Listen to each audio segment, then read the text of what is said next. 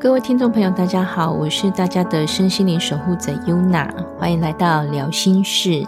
今天要和文飞聊的主题是爱自己。爱自己的其中一个很大的重点是，能够接纳自己所不爱的那一个部分，并且在大部分的时候忠于自己，肯定自己。文飞，请问一下，你对“爱自己”这三个字的定义是什么？呃，其实爱自己，因为我们其实呃走身心这一块，或者是说有在阅读身心灵方面书籍，包括不管任何宗教的，都会有提到说，其实我们来到这个世界就是来体验的、学习的，对，来体验、来学习的。那么来体验的话，很大很大的一个重点就是我们的。情绪跟心情，那么爱自己其实就是如何让自己的情绪跟感受是处于顺流的状况。情绪跟感受顺流，在你的定义里面，你觉得所谓情绪跟感受的顺流的意思是什么？愿意跟大家分享一下吗？可以，就譬如说，我觉得凡事只要是正面状态的情感情绪。我觉得都是可以是一种顺流，包括平静、平和、开心、喜悦、感动等等等的这方面，对我们来讲，其实都是所谓好的情绪。那其实也是属于一种顺流的状况。对，那很多人其实会发现说，嗯，他没有办法不借由外力来让自己达到顺流。这个我觉得是目前。我们遇到的很多很多的人都有这样子的一个问题。云娘在这边，嗯，比较好奇，想问一下，所谓不借由外力而顺流的意思是什么？嗯，因为很多人往往往啦，或者是我们传统家庭，或者是我们从小到大，我们都会觉得要让自己开心，好像一定要有什么样的事情，或者是有什么样的人，或者是有什么样的事件，来来让自己能够达到开心。嗯，因为那可以这样子想嘛，比如说，呃，我今天得吃一顿大餐，可以让自己开心。我自己，呃，我今天可能买一个包包，可以让自己开心。我今天可能买了一个很贵的手机，可以让自己开心。我今天看了一部电影，让自己开心。对，这些都是文飞所定义的外力的部分吗？对，物质，还有这个是物质，有形的物质，那包括。外力的无形的部分，譬如说成就，譬如说呃目的、梦想等等等，我们好像一生中你会发现，我们都不断的在追求。但是我常常举一个例子哦，就譬如说，假设现在 iPhone 二十要出了，好了，然后大家都会觉得哇。拿到新的 iPhone 二十的当下，其实是很开心、很喜悦的，对不对？这个心情是很直接的嘛，而且你也很确定自己就是开心的，那是不是处于顺流的状况？其实是哦。可是你要想，当当我们拿到这台 iPhone 二十一个礼拜、两个礼拜、三个礼拜之后，你还会不会有你刚刚拿到 iPhone 二十的心情？一定会有递减的状况，对，会有递减，甚至。可能过了三个月、半年之后，他摔到地上，你好像也觉得不会心疼，都觉得哦掉地上了，然后就把它捡起来了。我们刚才聊到的是物质的部分，但是优娜这边突然想到另外一个部分，就是也有很多人对于爱自己的定义是定义在关系之上，比如说爸爸妈妈爱不爱我，我爱的人爱不爱我，我的朋友爱不爱我，我的个案爱不爱我，我的学生爱不爱我。而来定义自己是否值得被爱这件事情。对，你会发现，我们人对于爱自己定义会往往会把焦点，或者是你可以说把能量投注在外在，而不是投注在内在。我们会因为别人对于我们的看法或我们的感觉，来让我们产生某种情绪。所以，包括像在我的个案里面，很多我后来会发现，呃。不懂得爱自己的人，他们其实是缺爱的，渴望爱，匮乏的。对，对他们是匮乏的，缺缺乏爱的。呃，包括像很多的个案来说，呃，我们常会提到很多的讨好者，讨好性人格。对，讨好型人格，他其实就是一种缺爱，他其实他不懂得怎么爱自己，因为因为他总是要让别人好，然后别人才会觉得他好，他想要这种情感。我觉得他好辛苦，我听起来是很辛苦的，但是很吊诡的是，这种人他的他们的人缘通常还不错。但是他们快乐吗？他们快乐吗？他们表面上快乐，因为他们想要享受这本这份我们讲平和好了，或者是在别人眼光里面他是好的状态。可是被需要的状态，被被需要的，他他他他觉得他想要自己是被需要的，所以变成说他没有办法做自己。但是当你没有办法做自己的时候，你会发现，不管你表面再怎么开心，再怎么笑。当你一个人的时候，你会很压抑，很压抑，而且你会真的很不开心。对，也也会随着每一段关系的表现，对方呃任何关系定义上面的反馈，来让自己的情绪呈现一个非常不平稳的状态，甚至高低起伏，甚至会因为呃任何关系定义上的无心的一句话，就否定了自己是不是值得被爱这件事情。问白对吗？对啊，就是你的心情，只能或者是只会随着别人的一句话、一个表情、一个动作，就让就可以决定你的你的情绪、你的心情是好或者是不好。那等于说，其实你只是把你自己的主控权完全的交到别人手上。对，那这样子的人，他根本就。不懂得怎么爱自己，因为他觉得爱是从别人身上索取的。所以对您而言，你觉得爱自己的定义是什么？爱自己的定义，我觉得就是你要试着拿回自己的主控权。我们的情绪，我们的心情，从来都是我们自己可以决定的。对，那么爱自己其实跟我们去觉察到自己的内在，其实是很重要的。我先我先举一个例子好了。我为什么刚刚说很多人他其实不懂得爱自己？我有一个个案，他他很年轻，那时候他找我做催眠体验的时候，他才二十几岁。他说他只想要体验看看，然后我就我以为或者是我觉得他就是来，哎，他没有被催眠过，他想要来体验看看，看看自己的潜意识。他应该也是抱着这样的心态。那么。她平常就是一个就是看起来很开朗的女生，然后大家都相处的很好啊，人缘也很好。那那时候在帮她催眠的时候，一开始看到的画面都不错，一直到她看到她自己潜意识的时候，然后我请他去碰碰他的潜意识，或者抱抱他的潜意识的时候，当他一碰触、一抱到潜意识的时候，他瞬间就叭就爆哭，对，什么事情也没有做，他就爆哭了。然后他就他自己就讲，他说他好累哦，他活得好辛苦，他好累哦，他不想要这样子活着。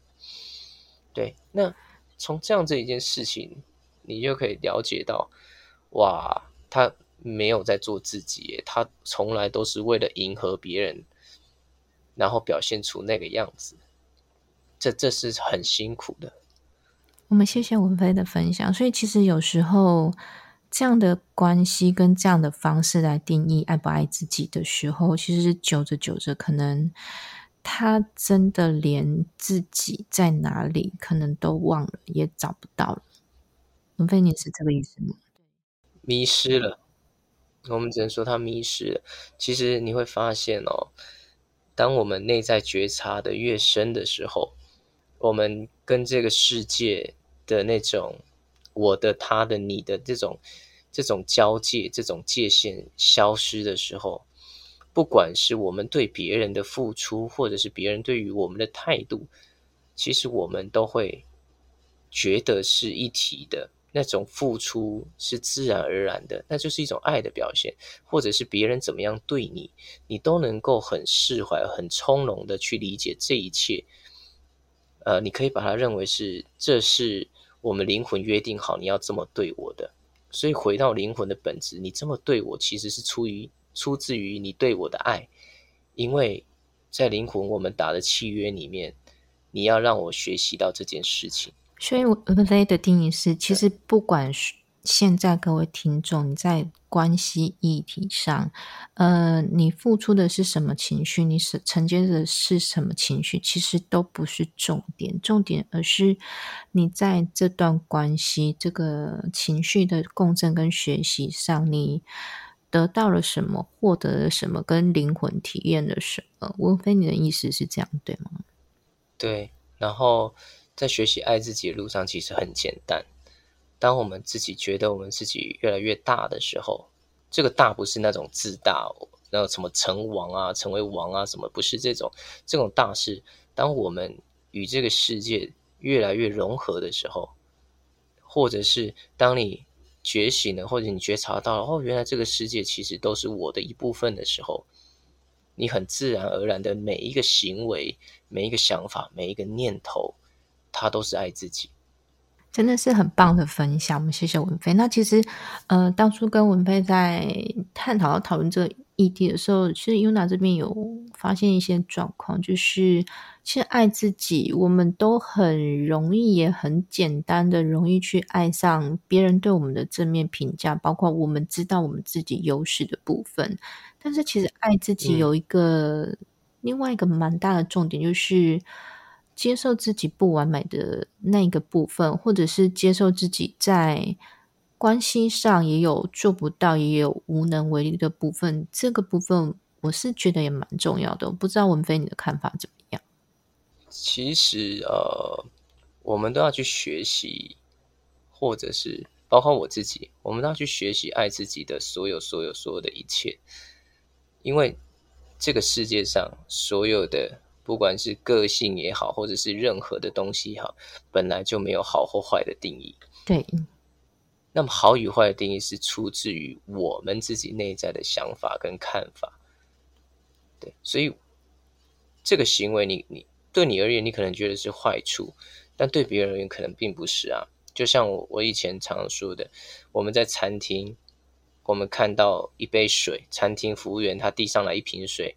然后水上面有柠檬片，就是柠檬水嘛。嗯，对啊。那譬如说我跟 Yuna 在这边吃饭，然后服务生递上这杯柠檬水。那虽然我们看的是同一瓶水啊，可是你会发现，我们对于这瓶水的定义是完全不一样。对啊，可能我会觉得说，哇，柠檬水可以啊，漱漱口啊，然后喝了会蛮开胃的。那可能 Yuna 就会觉得说，哇，为什么不是白开水啊？为什么要柠檬水啊？我不喜欢酸的东西。等于是同样的一件事物，然后其实呃不同人的不同的看待的方式跟角度会不太一样。然后其实呃优南发现，尤其是东方人，他其实比较不不习惯赞美别人，甚至赞美自己。包括优娜之前呃有就是跟。灵性伙伴在呃百四节的时候，他有一天就突然出一个功课，我我觉得也可以出这个功课给各位听众了，就是请写下自己的五个优点。那时候优娜想好久，我也会出来，我也会叫我的个案，真的吗？也是会这样子？对，然后我还会叫我的个案把自己的缺点写出来啊，对，然后写出来之后，我要他把这个缺点。想办法用成优点的方式来解释它，哈，好有趣哦！文芬，你愿意嗯，就是分享一小段吗？譬如说，好了，我很没自信，这个东西是他怎么样看待是一种优点。譬如说，没自信这个东西，我会觉得是呃，我可能比较低调，可能比较内敛，等等等之类的。就是用你要用任何的方法，随便你，你要把你所有的缺点全部。用优点的方式去形容出来，当然不是说你要继续这个样子，而是这个只是第一步。第一步的工作是先让你自己去认可你的所有啊，不是说没自信就要一直没自信下去，而是我要先让你去赞美你自己所有的一切。就像刚才文飞你提到的嘛，就是没有好坏，只是我们这个对对在定义，没有好坏，而且。而且没有自信真的是你吗？它只是你的一部分啊。我们有你有没有有自信的那一面？其实有诶，我们每一个人的潜意识千千百百个样子诶，只是现在外显在你的所谓的个性上的是什么样子而已。那这是不是可以选择？是可以选择的，可不可以改变？是可以改变。对啊，也可以透过催眠的方式改变可以啊，就是让你去看到自己的潜意识。让你去呃，首先要先找到你没有自信的原因的点是什么，把那个东西拿掉，就像我们之前说的，改变你的意识地图，是，那你就会开始去显露你的另外一面，因为当这个意识地图的框架我把它消弭之后，你就会看到框架以外的地图了嘛，你就可以去展现那一块你可能或许连你自己都不知道的那一面，对。其实我觉得催眠师，嗯，有一个很棒的协助，就是可以带领我们去挖掘、去发现、去看见我们可能自己从来都没有认识过的自己。文飞，对吗？嗯，催眠师他就是一个，我之前常说，催眠师有点比较像是一个导游，我们是辅助者，我们不是掌控者，我们帮助你去探索你的内在。我们领我们带领你去去呃探索去，你可以把它当做是旅行吧，你的内在之旅，你会发现你哦原来啊，譬如说好了，你内在好了，你住台湾好了，然后你哦发现哦原来过一条河，原来还有大陆，原来还有美国，只是原来一我一直以来我以为我的内在或是我我就是台湾这么大而已，但其实不是啊，你可以活成像美国这么大，你可以活的。呃，像五五大洋、七大洲等等等这么大，对我们只是在帮你去了解到这件事情。谢谢文飞，让我们了解，就是一个催眠师其实可以带我们去看见跟发现更多我们的不同的可能性。那换现在的另外一个说法是，也可以带领着我们去跨越我们原本不敢去跨越的舒适圈。文飞对吗？嗯，可以这么说。但其实，嗯，人生其实。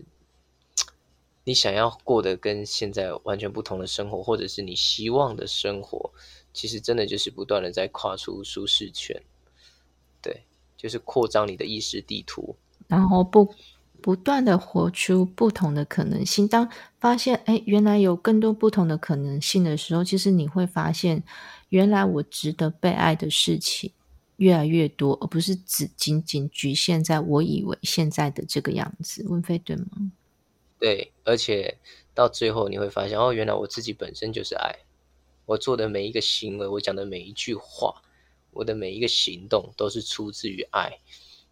这个时候，你就是无缺的，你就是一个圆满的。当然，我现在也还不是，我们都在朝这条路去前进当中。